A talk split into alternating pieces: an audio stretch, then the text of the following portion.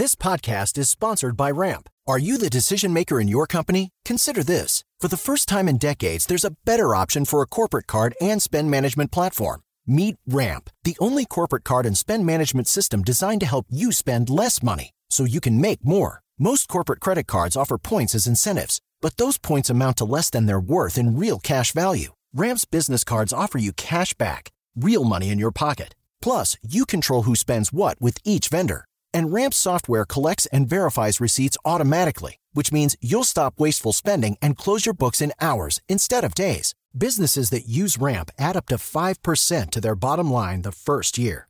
If you're a decision maker, adding Ramp could be one of the best decisions you've ever made.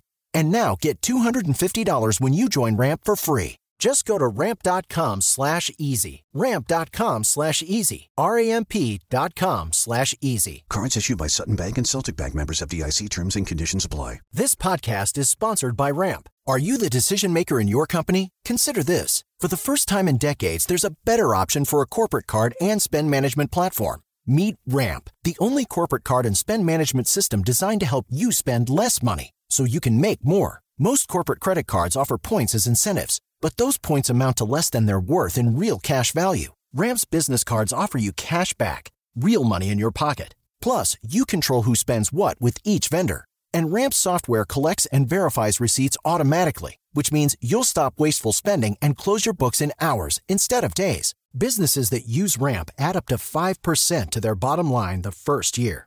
If you're a decision maker, adding Ramp could be one of the best decisions you've ever made. And now get $250 when you join Ramp for free. Just go to ramp.com slash easy. Ramp.com slash easy. R-A-M-P dot com slash easy. Cards issued by Sutton Bank and Celtic Bank members FDIC terms and conditions apply. O agro, setor que movimenta a economia brasileira, gerando renda, emprego e oportunidades para toda a população. Hora H do Agro, com Kellen Severo. Oferecimento Consórcio Nacional Valtra. Planos de máquinas de alta performance. consórciovaltra.com.br. E rara. Cicobi, mais que uma escolha financeira. Abra sua conta.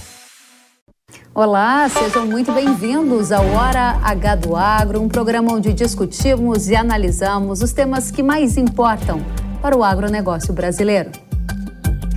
Nesta edição especial, você vai conhecer algumas das macro tendências para o agronegócio em 2024 e o que esperar daqui para frente da Agenda Verde. Quais as regras que vão impactar a produção agrícola de agora em diante? Na tecnologia, drones, máquinas e inteligência artificial, as novas formas de produção no campo. No mercado de trabalho, vamos conhecer as carreiras que estão em alta e alguns dos mais altos salários pagos no agro brasileiro. Gestão dos negócios, as dicas de ouro que estão fazendo sucesso nas propriedades rurais, você vai encontrar aqui na edição de hoje. Tem tudo isso, tem muito mais a partir de agora. O Hora H do Agro já está no ar. Em 2024, entra em vigor a lei aprovada na União Europeia, que proíbe a importação de produtos agrícolas que tenham origem em áreas de desmatamento legal e ilegal. A regra estabelece que o bloco não poderá comprar soja, café, cacau, chocolate, carne bovina e borracha com essa origem após dezembro de 2020. O exportador brasileiro deverá emitir uma declaração confirmando que o produto não é de áreas desmatadas nesse período, mesmo que seja a supressão da mata nativa, que essa supressão tenha ocorrido de acordo com a lei brasileira. Vai ser necessário fazer a rastreabilidade da cadeia, ligando o produto agrícola à coordenada geográfica da área em que foi produzida. Haverá também um sistema de classificação dos países, que serão avaliados com risco baixo, médio ou alto para desmatamento e degradação florestal. A nova regra já causa impactos no Brasil pelas necessidades de adequação na cadeia. E a expectativa é que os efeitos aumentem a partir deste ano. Para entender todos os efeitos possíveis, a gente convidou Caio Carvalho, presidente da Associação Brasileira do Agronegócio. Caio, seja muito bem-vindo ao Hora H do Agro. Obrigado, prazer estar com vocês. Obrigada, Caio. Recebemos também para esse painel André Nassar, presidente executivo da Associação Brasileira das Indústrias de Óleos Vegetais, a ABIOV. Seja muito bem-vindo, Nassar. Olá, Kellen. Obrigado. Um abraço para o Caio também. Obrigada por estarem conosco. E Caio, eu começo com você. A lei de antidesmatamento da União Europeia ela entra em vigor agora em 24. Que efeitos já são sentidos no Brasil na sua avaliação? Bom, isso, essa é uma lei, uh, se eu pudesse classificar como alguma coisa absolutamente unilateral. Eles nos ouviram já com posição uh, pré-definida, uh, tanto André quanto eu tivemos reuniões, mas não eram reuniões de ouvir opinião, eram reuniões tipo vou empurro goela abaixo, uh, discussões do tipo ah, vocês têm que nos ajudar a convencer os nossos consumidores europeus de que precisa haver de uma outra forma. acabou sendo uma lei, porque eu chamo de unilateral, produzida por eles, com base na realidade climática, na realidade deles, não guarda relação com alterações que possa ter no mundo tropical ou subtropical.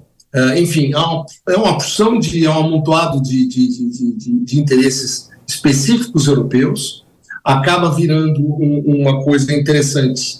Eu gostaria de falar, por favor, me dá só esse tempinho, uh, porque falar assim da, do Green Deal, talvez o telespectador, que é o nome dessa lei, uh, queira entender o que é isso. Mas isso é um processo, Ken, é um processo que se inicia no período da globalização, quando a economia era mais importante para o desenvolvimento mundial. De um tempo para cá, mais especificamente de três anos para cá, uh, isso se inverte. O que era uma globalização positiva passa a ser negativa, passa a haver fragmentação, e a política é mais importante, não a economia. Aí, obviamente, tudo ficou muito complicado, essa lei foi feita desse jeito. Uh, o próprio acordo Mercosul-União Europeia foi muito, muito dificultado com uma side letter para querer impor essas coisas. Eu acho que o europeu também ainda não caiu a ficha do consumidor europeu do que isso vai significar de aumento de custos para eles. Mas, enfim, é alguma coisa que está aí no jogo. É uma questão importante que está no jogo e eu passo a palavra para você, André Nassar, que efeitos essa lei antidesmatamento aprovada na União Europeia já gera no Brasil? Está, estamos saindo da fase de transição para a fase em que ela vai passar a vigorar. Quais são os efeitos práticos?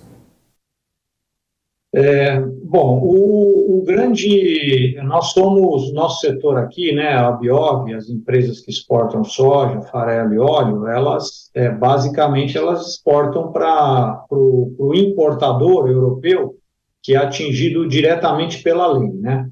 Esse importador vai ter que fazer a due diligence, ele vai ter que fazer todas as comprovações conforme você é, descreveu muito bem, Kevin. Então, assim, temos uma preocupação como originadores de grãos e como é, processadores de quem vai, vamos dizer assim, quem vai carregar o navio para aquele importador na Europa cumprir a legislação, né? a gente tem que olhar o lado do nosso importador, que é, às vezes, são as mesmas empresas que estão exportando, são parceiros né, comerciais. Então, a gente tem uma preocupação de curto prazo de tentar encontrar soluções é, que funcionem e que reduzam ao máximo o risco do, do importador e que não gerem desvio de comércio, que não gere realocação de comércio, por exemplo, exportar por portos que não fazem sentido, que a gente não perca a escala, tá? Então, esse é o nosso objetivo. É, não está fácil de cumprir esse objetivo, tá? tem muitas incertezas é, também do lado europeu, e eu acho que os legisladores europeus, a Comissão Europeia, na verdade, porque a parte de legislação já foi, né, conforme falou o Caio, foi tudo conduzido de forma muito unilateral, o Caio resumiu é, com muita precisão, né? A Comissão Europeia ainda tem muitas dúvidas, né? É, por exemplo, a coordenada geográfica, são várias empresas que vão é, carregar um navio. É, a coordenada geográfica da, da, do produto que cada empresa vai colocar no navio é, tem que estar tudo junto para o importador. É possível, não é? Compartilhar essa informação, quais são os riscos concorrenciais, quais são os riscos de perda de sigilo.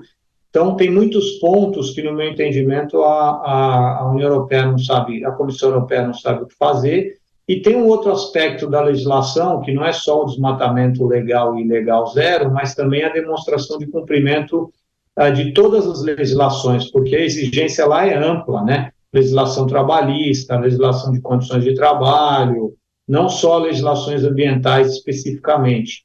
E aí a gente precisa muito do governo brasileiro para nos apoiar. Isso é o curto prazo. No médio prazo, eu queria colocar o que o Caio falou ali, nós temos que andar em paralelo, como país, como nação, né? A gente precisa atuar muito diplomaticamente, eventualmente até em esferas é, é, como o MC ou esferas mais pesadas do comércio, para não deixar esse tipo de movimento unilateral ganhar força e aí todo mundo sair é, tomando decisões unilaterais, que aí você vai prejudicar o comércio como um todo. Interessantíssimas as questões que vocês colocam nessa primeira rodada. E para pegar um link do que você acaba de falar, Nassar, e passar para você, Caio, essa é uma agenda que tende a ser repetida por outros países, por outras regiões do mundo, na sua opinião, Caio? E segunda pergunta também, como é que os agricultores, quem produz a soja, está se sentindo? Você usou uma expressão, né? A goela abaixo. É assim que você percebe que muita gente se sente? Porque tem impacto, né? Em áreas de fronteira agrícola, por exemplo. É, não, não, não tem dúvida as, suas, as suas, as suas questões. A, a, aquilo que disse o André muito bem uh, sobre a questão da proatividade, da integração público-privada brasileira para fazer frente a essa pressão unilateral. A nossa preocupação nisso, Kellen, é que a Europa, uh, se eu pudesse resumir Uh, viu, André? Essa é uma figura que, que, que, que veio à minha cabeça agora. A Europa é o, é o queijo do sanduíche, sabe, Kelly? Você tem Estados Unidos de um lado, você tem a China do lado e a Europa virou o queijo do sanduíche. Então, ela tem uma expectativa, uma perspectiva até histórica, óbvio, todos sabemos, uh, de tentar ser um tipo de regradora. Ela uh, geraria as regras que acabariam impondo um modelo, digamos assim, de, de global uh, por exemplo, uh, incluindo essa questão da agenda verde. Enfim, é uma tentativa. Pois bem, nós não sabemos se os dois lados do sanduíche vão embarcar nessa, nessa mesma coisa ou vão, obviamente, uh, olhar de uma forma diferente. Então, isso que o André comentava é muito importante. Mesmo dentro da Europa há muita divisão a respeito disso. Uma coisa é a lei, outra coisa é a comissão, outra coisa são os estados, né, André?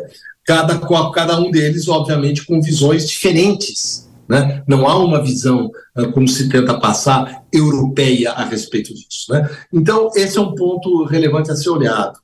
Ah, ah, vamos dizer assim, ah, o, o, o, produtor brasileiro, ah, ele se adapta, ele se ajusta, como disse o André, está procurando fazer toda a certificação, o rastreamento, ah, para poder atender.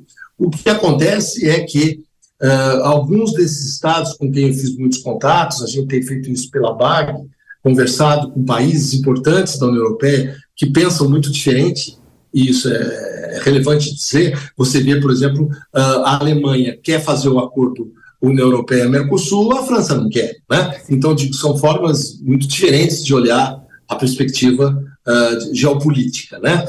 Então, o que acontece é que o produtor brasileiro, ele sabe que ele vai ter que se ajustar, uh, vamos dizer assim, a, a, mas ao mesmo tempo ele fica muito preocupado com a forma como as coisas estão acontecendo, Kelly.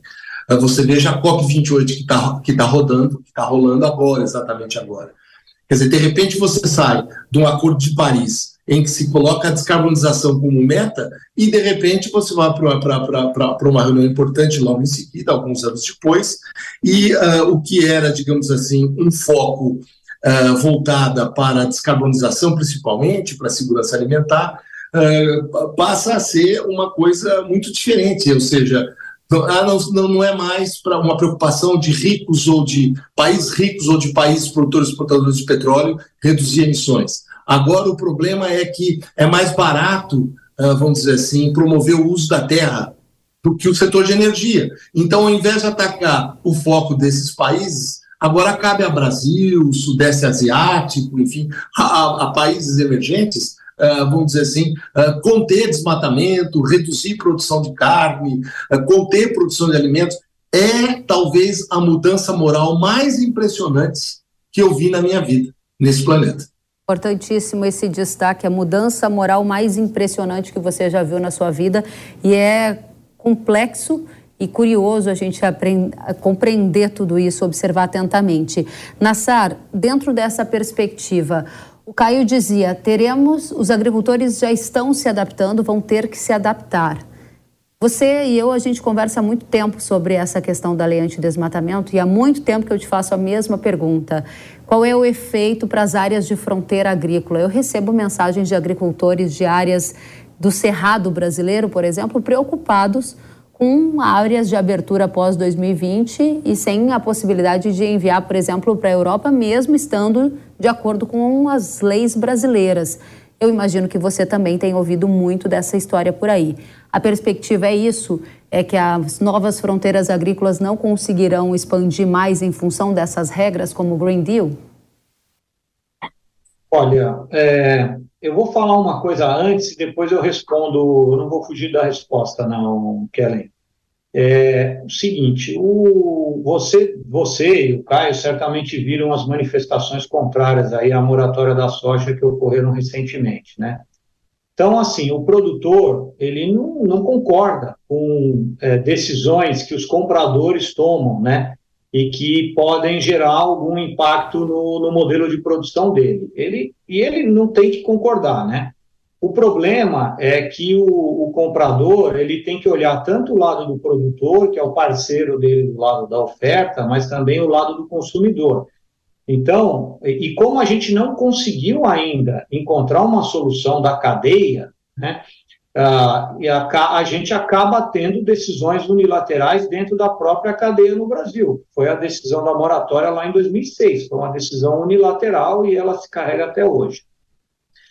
O que, que eu vejo olhando é, a questão da moratória, olhando a questão da, é, e da diretiva da legislação europeia, porque as duas são de natureza parecidas, né? Claro que com datas diferentes, mas de natureza parecidas.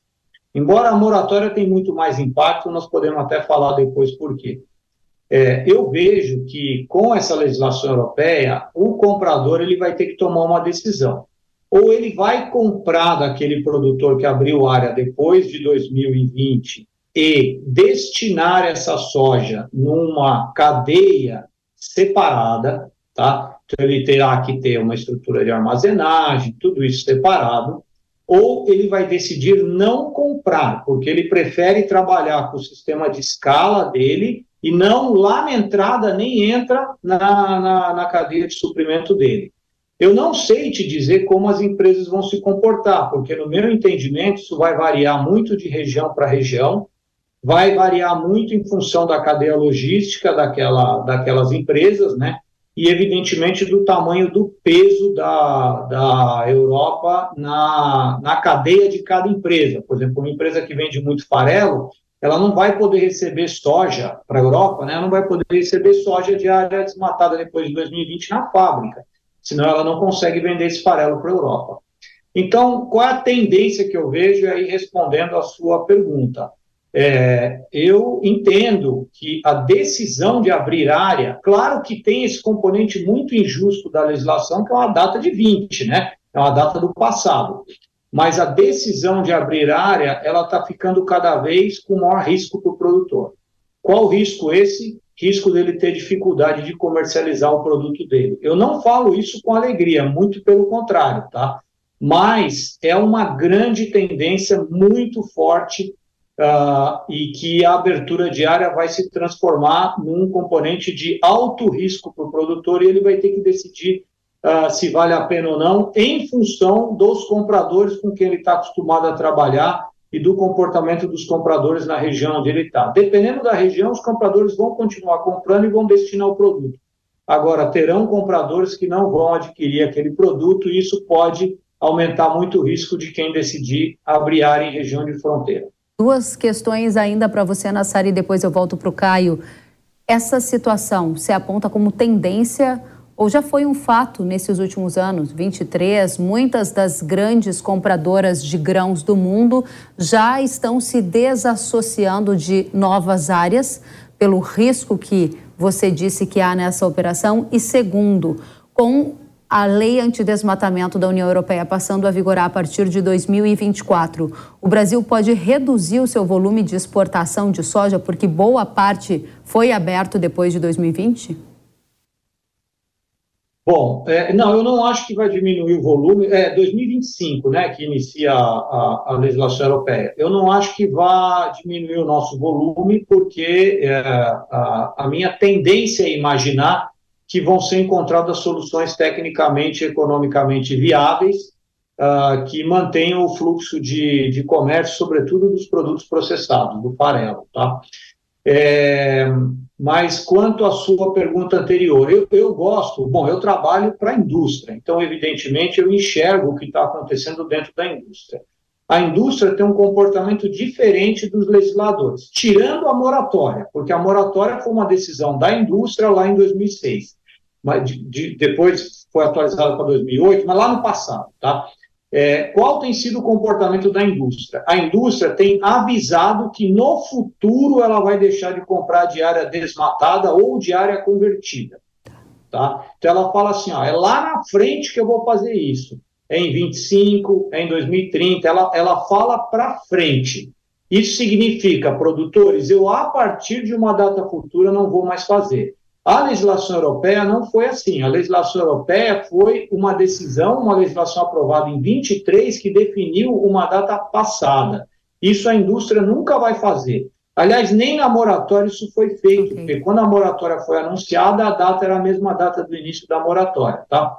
Então, é, é uma tendência muito forte, mas qual a diferença da indústria para quem está fazendo algo unilateral, conforme disse o Caio? É que a indústria ela diz lá no futuro eu vou deixar de fazer. É isso que eu acho que é muito importante o produtor começar a prestar atenção e nós, como associação da indústria, temos obrigação de explicar para os produtores o que vai acontecer, porque é, esses compromissos são futuros e eles vão chegar. Muito bem, você falava que essa regra entra em vigor em 2025.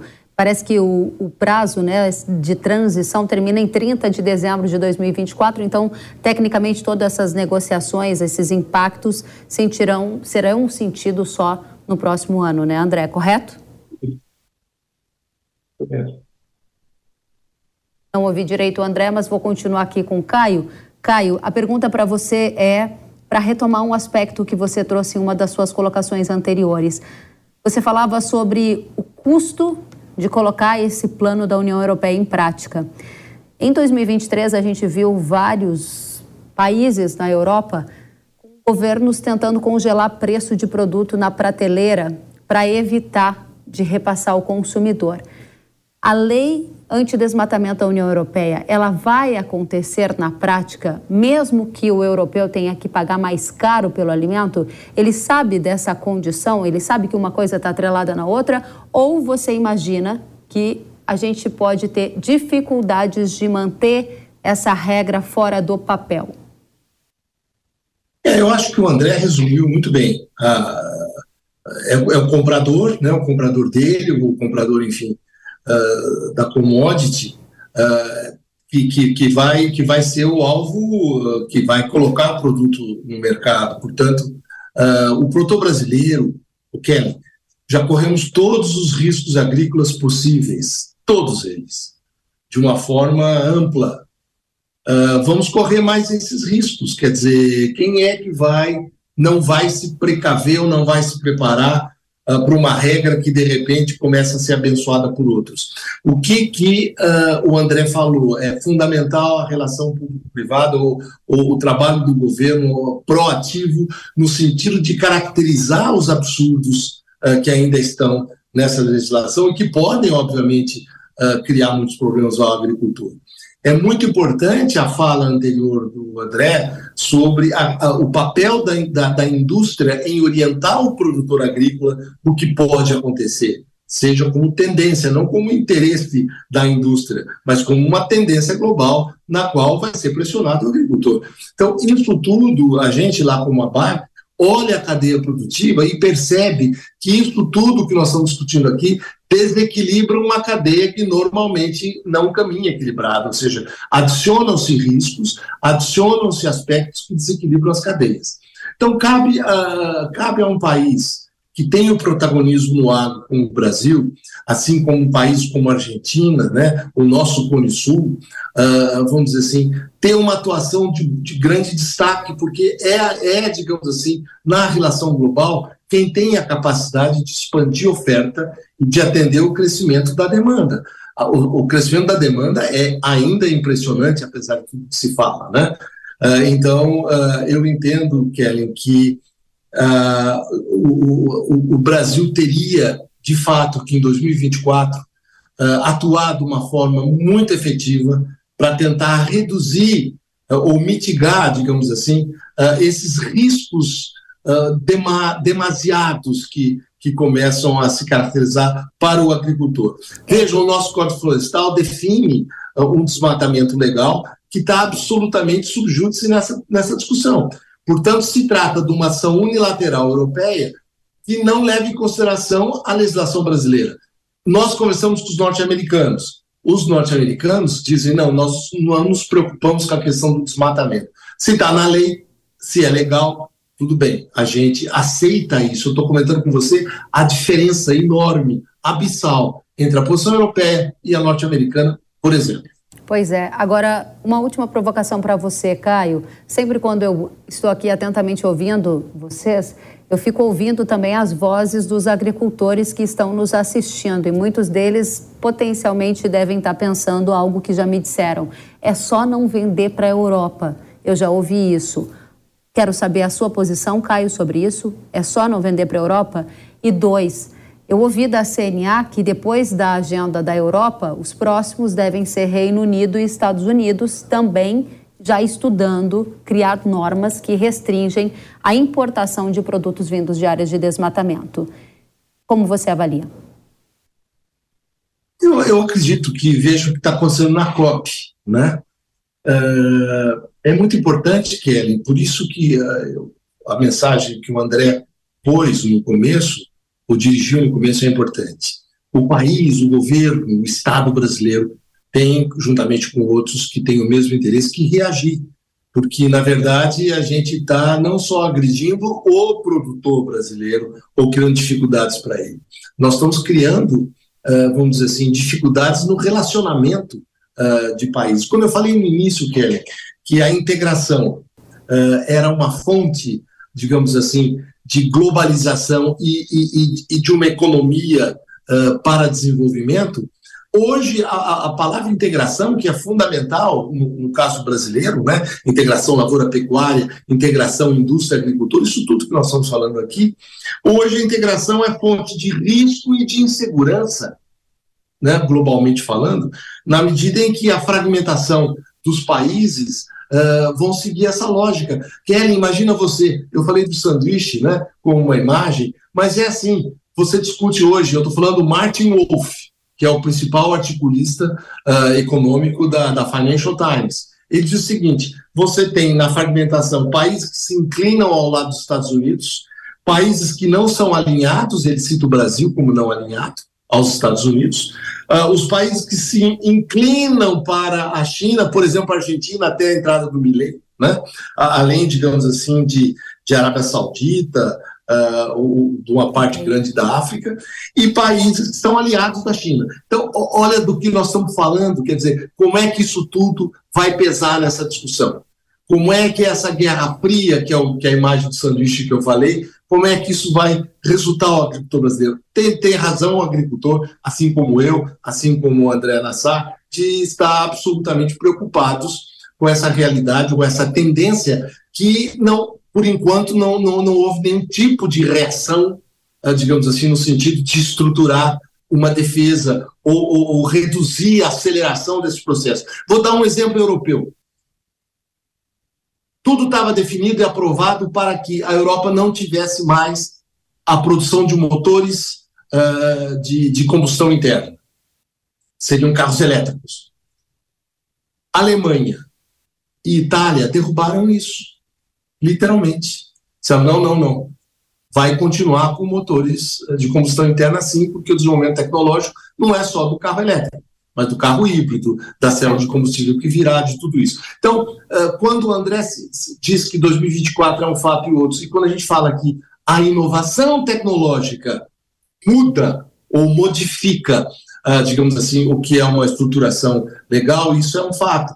E eu acredito que, com bons argumentos, uh, com, com, com, países importantes que são países que trazem segurança alimentar ao mundo, argumentando sobre não é possível determinadas mudanças, a gente chega a lugares diferentes. Muito bem, obrigada, Caio. André, para a gente fechar o futuro dessa agenda na sua avaliação, pegando carona no que a gente discutiu nessa etapa, Estados Unidos, Reino Unido, outras regiões do mundo já estão se articulando para seguir os mesmos passos da União Europeia?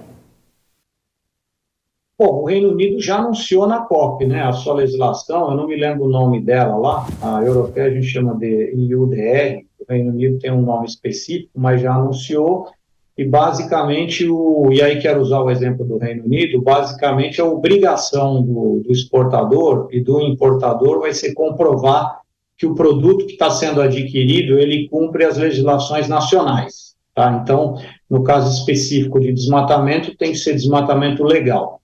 É, se for ilegal, não pode, de acordo com a lei nacional. O que, que eu acho aí, Kellen, que é muito importante na tua linha de macro tendências, para mim, isso aí é uma tendência enorme, tá? ah, e que eu acho que as pessoas não estão, é, os produtores ainda não enxergaram e, e até analistas também. É, é, a, aí a questão de como fazer a informação fluir, tá?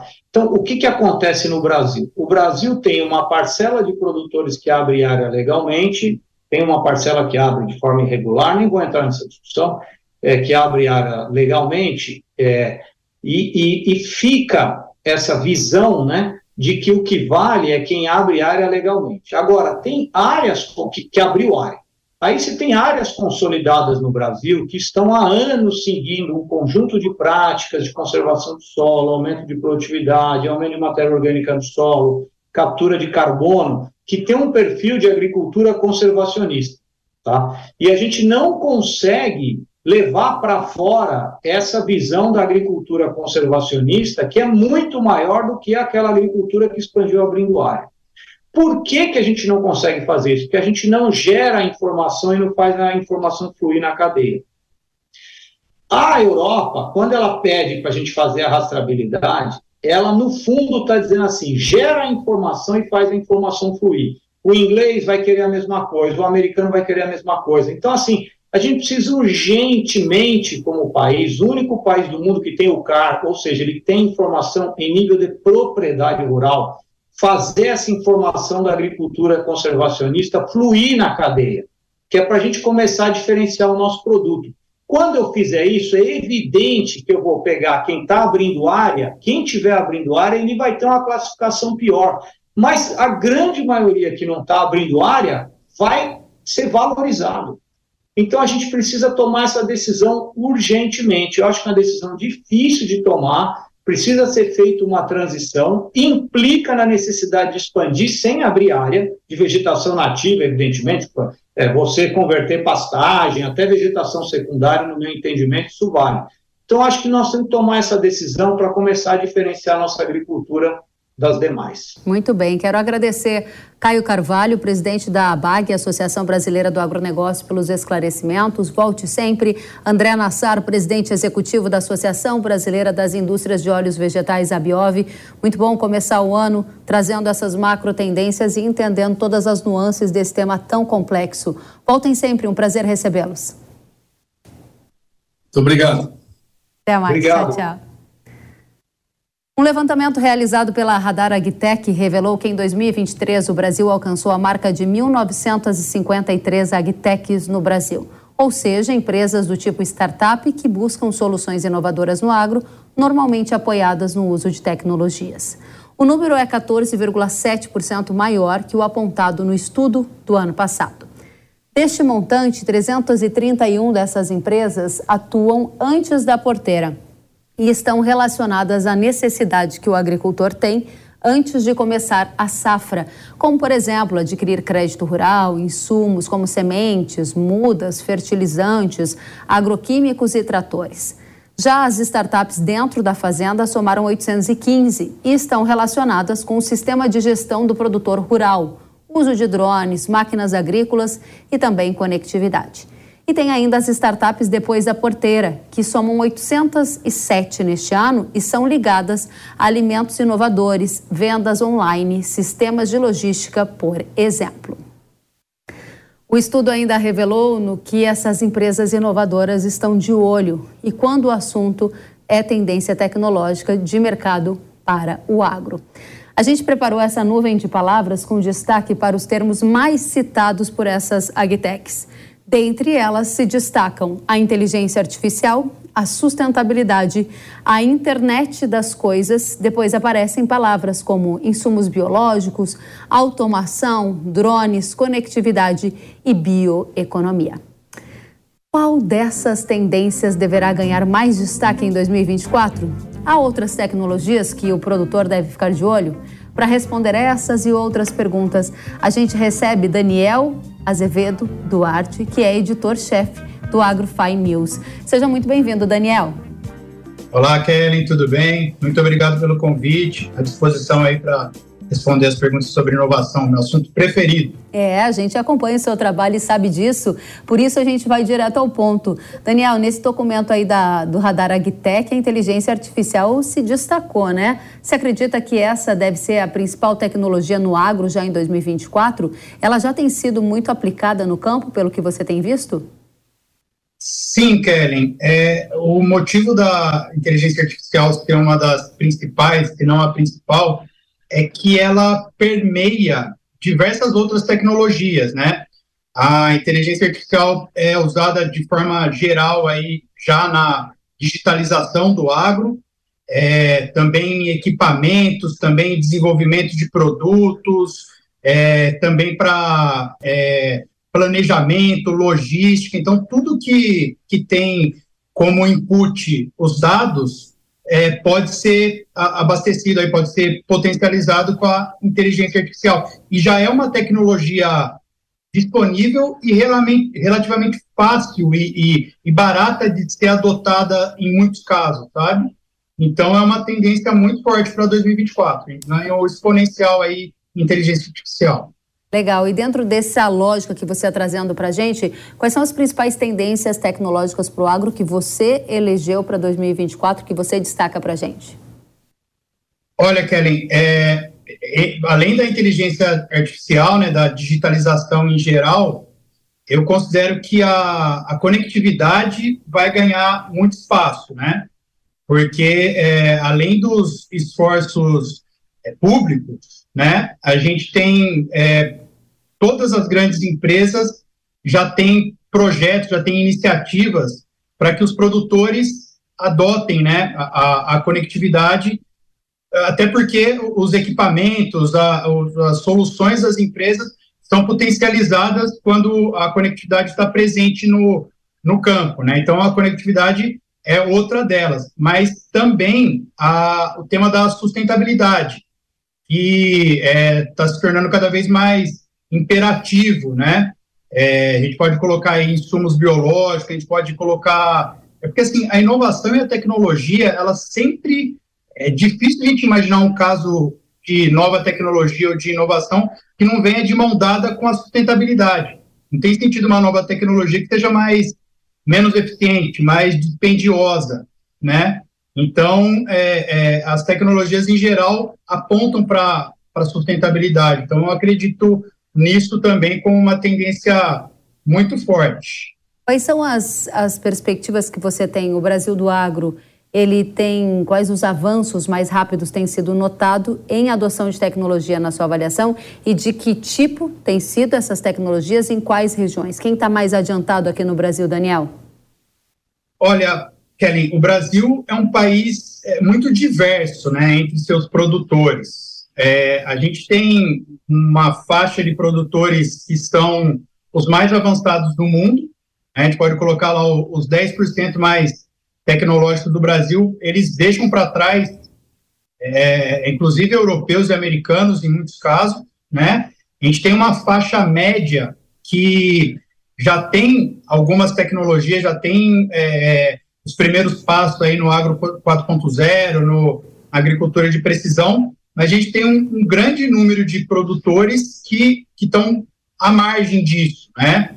E a gente não vê com boas perspectivas esse grande grupo aí que é, não tem muito acesso à tecnologia. Mas, de forma geral, é, telemetria já é uma coisa bastante comum em maquinários, GPS em geral, né? comunicação por plataformas digitais, é, gestão digital, né? ou seja, utilizar recursos digitais aí para gestão, marketplace do agro, eu mesmo, o, o AgroFi News é um, o AgroFi Market é um marketplace, né, facilita aí o acesso dos produtores a, a informação sobre os mais variados produtos e serviços, né, no agro, é, além de outras coisas, né, como, como é, sensores, como drones.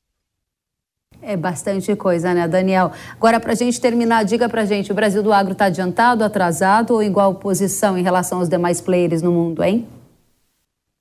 Eu acho que esse grupo de produtores que está já se aproximando, está familiarizado com a, com a tecnologia, os, os 10% mais evoluídos, né, e, os, e essa faixa mediana, ele está igual ou melhor aos produtores de outros países, né, é, a, especialmente em, em temas de, de, sustentabilidade, né, em termos de, de gestão também, os que são mais avançados, os maiores, os que têm equipes profissionais para isso.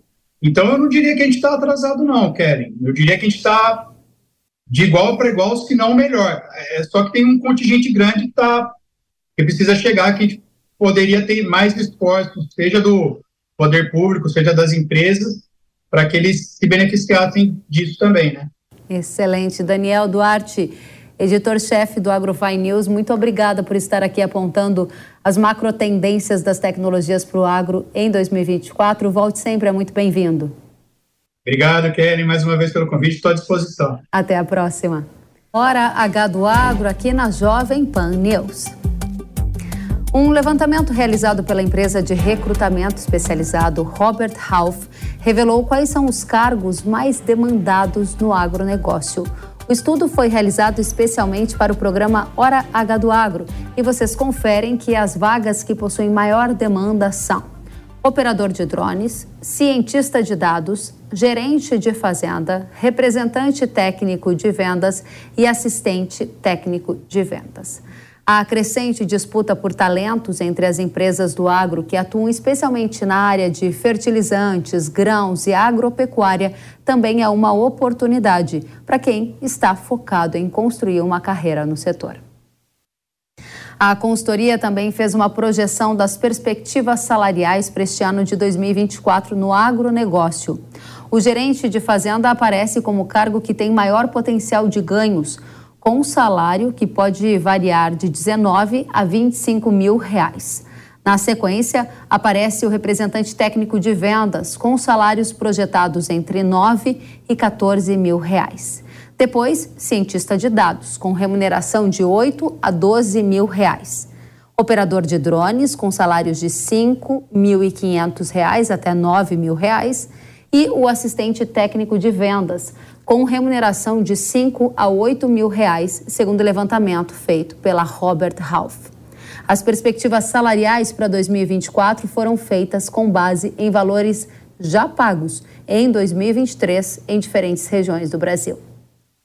Para a gente avaliar as perspectivas para 2024, vamos receber Maria Sartori, diretora da Robert Half. Maria, seja muito bem-vinda ao Hora H do Agro. Obrigada, Kelly. É um prazer estar aqui com vocês. Para a gente também, especialmente para saber das carreiras, dos salários em alta para 2024. Como é que você está colocando aí essa perspectiva? Essas carreiras e salários que estão em alta mostram que o agro está entre os setores que pagam melhor no Brasil? É, definitivamente, Ellen, conforme você mostrou, é um, um, um dos segmentos é, que estão puxando aí com maior força essa questão salarial e esses salários que você acabou de mencionar, eles são baseados no que a gente viu em, em 2023 com uma perspectiva aí bastante positiva para 24. O, o segmento de agronegócio é um segmento que vem se profissionalizando com uma velocidade muito alta. Isso vem aumentando, subindo a barra do segmento e dos profissionais que são, são buscados. É por isso que a gente vê essa perspectiva aí tão positiva que, insisto, já vem ocorrendo aí ao longo dos anos 22, 23, vem sendo dessa maneira. Interessante, Maria. Essa pesquisa feita por vocês menciona a disputa por talentos. O que os profissionais mais bem pagos em cada uma dessas áreas têm em comum, hein? É, o que a gente percebe, Ellen, é que existe uma entrada cada vez maior de capital estrangeiro no país focado no agro. E com isso vem a demanda aí pelo idioma. Então, obviamente, além é, dos profissionais necessariamente eles terem a necessidade de da formação acadêmica na agronomia ou ciências correlatas, além do, do, do dinamismo, profissionais que saibam se comunicar muito bem, a gente brinca que são os profissionais que sabem se comunicar tanto com pessoal da Faria Lima quanto o pessoal do campo, uma demanda que é cada vez mais pedida é o idioma, é o inglês, que a gente ainda enfrenta uma dificuldade muito grande em todas essas áreas para encontrar aí profissionais com a capacitação. Interessante, você está falando da necessidade de ter o idioma inglês em função dessa internacionalização do setor. Menciona esse como um dos elementos que falta e que ajuda na disputa por talentos. O que mais está em falta? O que, que as empresas estão buscando? De forma que a gente possa também alertar a nossa audiência e aí muita gente, quem sabe, se preparar para aproveitar essas oportunidades. É, essas, essas posições que você, que a gente mencionou, que a pesquisa menciona, existe ali a questão do cientista de dados, e o cientista de dados, ele é um, um, um profissional que ele surge, ele surgiu muito com a entrada das agtechs, né, que são as, as empresas voltadas à tecnologia no agro. Então, uma demanda que é cada vez mais forte no agro, e isso é uma novidade, é a questão da tecnologia. O profissional que está cada vez mais adaptado às novas tecnologias, ele é um profissional muito visado também no agro e que a gente ainda encontra aí e deve continuar, na verdade, encontrando dificuldade para encontrar. Muito interessante. Para a gente finalizando, Maria, quais são as habilidades comportamentais mais demandadas pelos seus clientes que estão buscando esses talentos no agro? Se eu pudesse citar uma única, uma única habilidade comportamental, eu citaria a capacidade de comunicação. Foi o que eu mencionei anteriormente. É, cada vez mais é, é demandado um profissional que saiba se comunicar de maneira simples, que consiga ir atingir todos os produtores, mas que também tenha o pragmatismo e assertividade que as empresas multinacionais demandam. Parece algo simples, mas com principalmente com essa questão é, da pandemia e com o distanciamento que, que, que existiu, é uma habilidade que é cada vez mais demandada e difícil de se encontrar. Então, se eu tivesse que citar uma única característica, eu citaria é, a comunicação. E depois disso, obviamente, que vem a questão de flexibilidade, a questão de adaptação, são também características que são muito bem-vindas no setor. Maria, a gente mostrou aqui salários de 25 mil reais sendo pagos no interior do Brasil para gerentes de fazenda, Sim. gerente sênior, que tenha capacidade de conhecimento técnico, que tenha toda todas essas habilidades que você está aqui mostrando, esses salários são a exceção ou são quase que a regra no interior do Brasil para essa posição? Para essa posição específica, ela é quase a regra. A gente vai aí de uma faixa salarial de 19 a 25, obviamente que isso pode é, é, é ter exceções, mas essa é, é, é, a regra. E além dessas características que você citou, Kellen, é bastante importante também a questão de gestão de pessoas e relacionamento interpessoal. São características que são muito demandadas é, para esses profissionais, além de conhecimento com sustentabilidade, análise e análise financeira. Muito bem. Esse salário de 25 é a parte fixa, ainda tem o variável em relação à produtividade da fazenda? Exatamente. Então, a, a questão da, do, do, do, salário variável, ele é sempre atrelado à produtividade da fazenda, e isso é computado ao longo de um ano, e normalmente ele é esse bônus ou participação pelos resultados, ele é pago aí é, no fim de, de 12 meses. Bacana, a gente vai sempre atualizar com vocês as informações sobre o mercado de trabalho no agro. Agradeço demais Maria Sartori, diretora da Robert Half, pelas atualizações. Volte sempre. Obrigada, Kelly. Muito obrigada. Até a próxima. E a gente agora, para começar o ano de 2024 mais bem preparados, a gente vai conhecer algumas das dicas de ouro para ter sucesso na gestão dos negócios. Para isso, a gente vai ouvir uma profissional que está ali, conectada com todo mundo, com produtor rural, com empresas.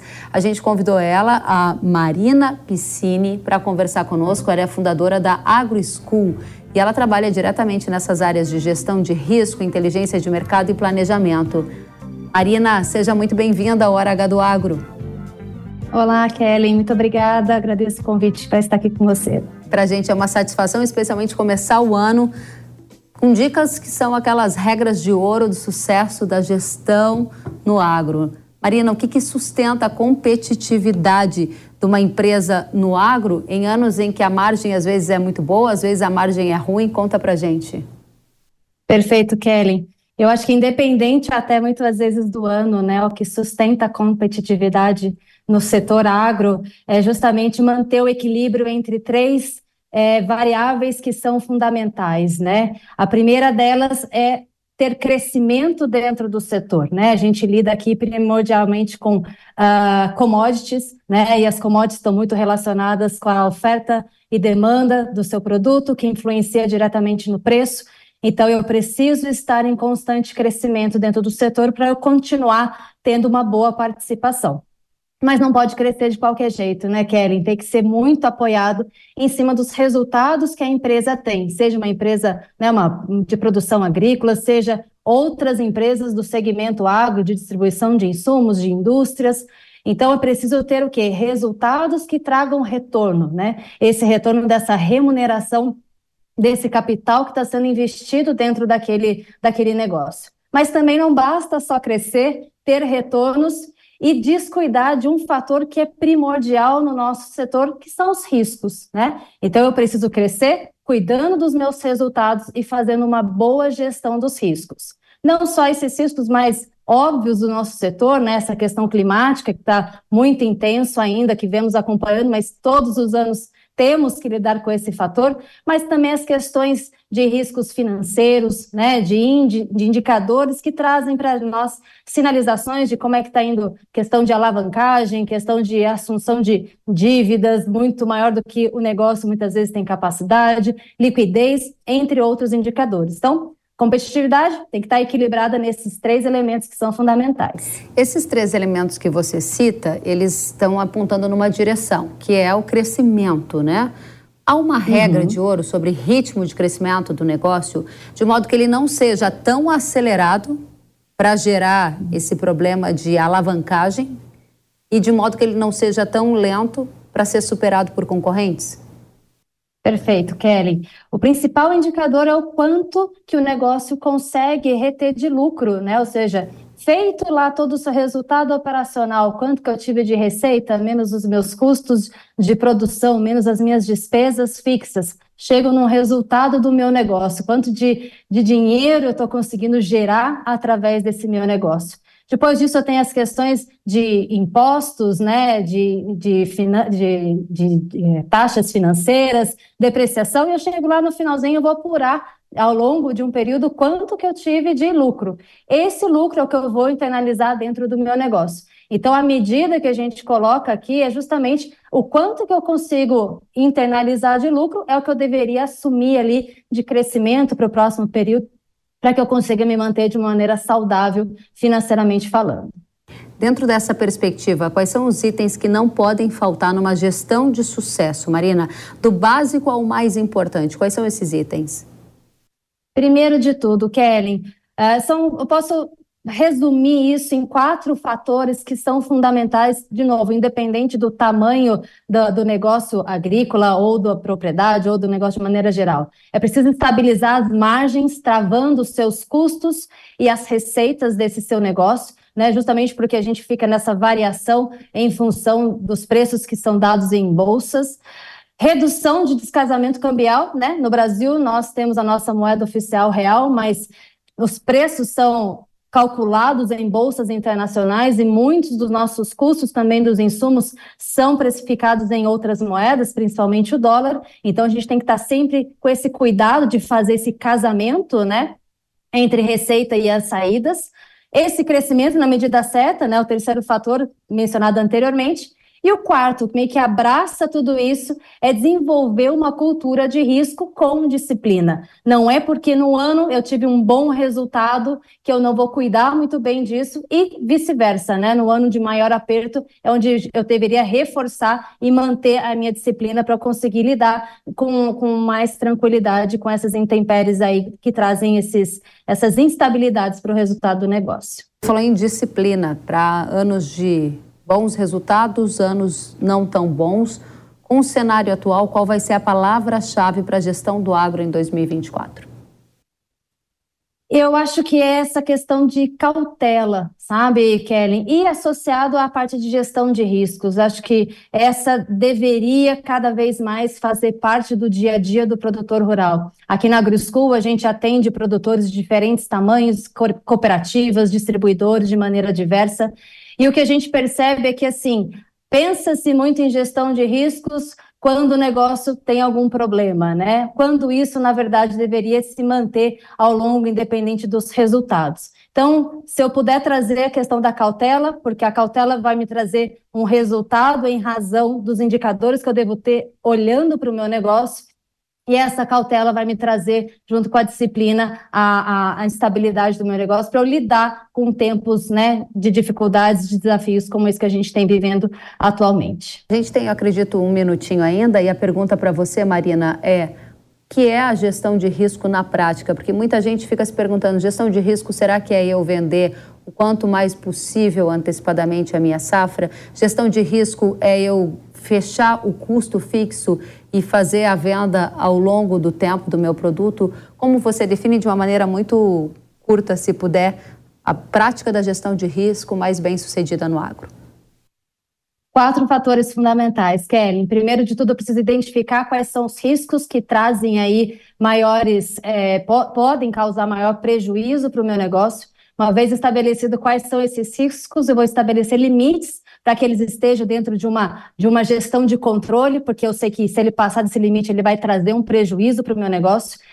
Estabelecido o limite, eu tenho que fazer um monitoramento para saber se ele está realmente dentro daquilo que eu estabeleci e se ele fugiu desse, desse limite que eu estabeleci e que eu identifiquei no monitoramento, eu tenho que ter ações corretivas para trazê-lo dentro daquilo que eu fico confortável. E esse processo contínuo se diz aí através de uma cultura de gestão de riscos e a disciplina ajuda para que ela se mantenha e seja incorporada dentro do negócio. Marina Piscine, muito bom começar 2024 com as dicas de ouro na gestão dos negócios no agro, fundadora da Agro School. Volte sempre, Marina, um prazer te receber. Bom ano para você.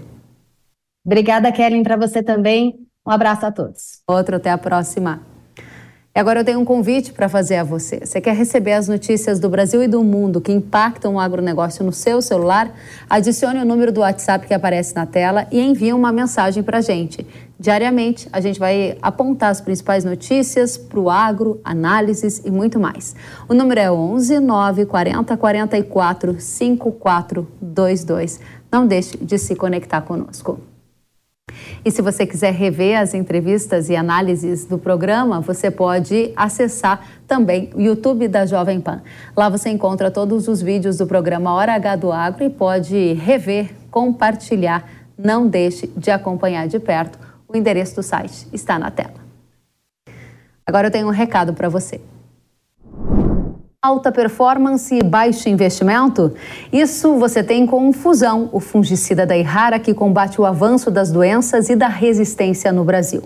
Fusão é ideal para o controle de antracnose, mancha-alvo e se destaca entre os fungicidas para a ferrugem da soja, considerado o que mais cresce em performance pelo consórcio de rede de ferrugem.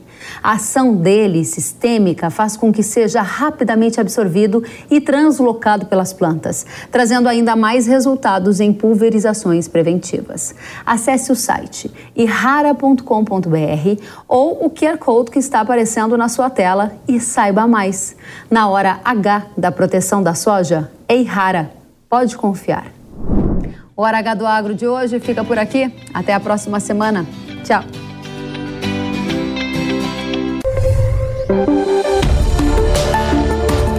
O agro, setor que movimenta a economia brasileira, gerando renda, emprego e oportunidades para toda a população.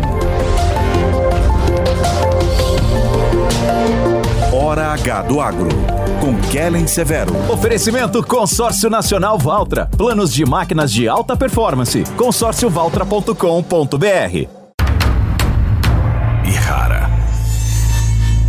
Cicobi, mais que uma escolha financeira. Abra sua conta. Realização Jovem Pan News.